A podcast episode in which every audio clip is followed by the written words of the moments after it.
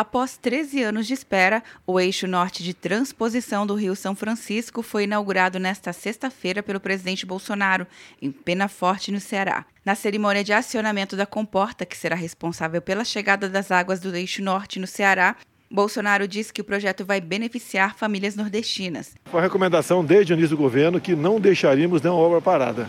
Isso faz parte desse compromisso nosso. A gente fica muito feliz em trazer água para quem realmente precisa agricultura, irrigar terras, levar água para casa do, do cidadão nordestino aqui, que sempre teve carência disso.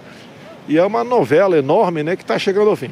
Com a ação de hoje, a água que já abastece o reservatório Milagres em Pernambuco passará pelo túnel Milagres, na fronteira dos dois estados, e começará a encher o reservatório Jati, no Ceará, seguindo, por fim, até a Paraíba e Rio Grande do Norte.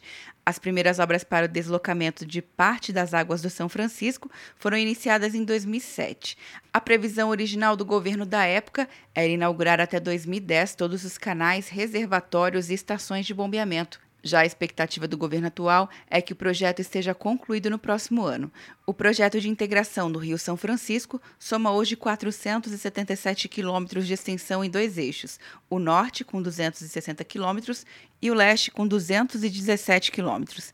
Quer um ano sem mensalidade para passar direto em pedágios e estacionamentos? Peça a Veloy agora e dê tchau para as filas. Você ativa a tag, adiciona veículos, controla tudo pelo aplicativo e não paga mensalidade por um ano.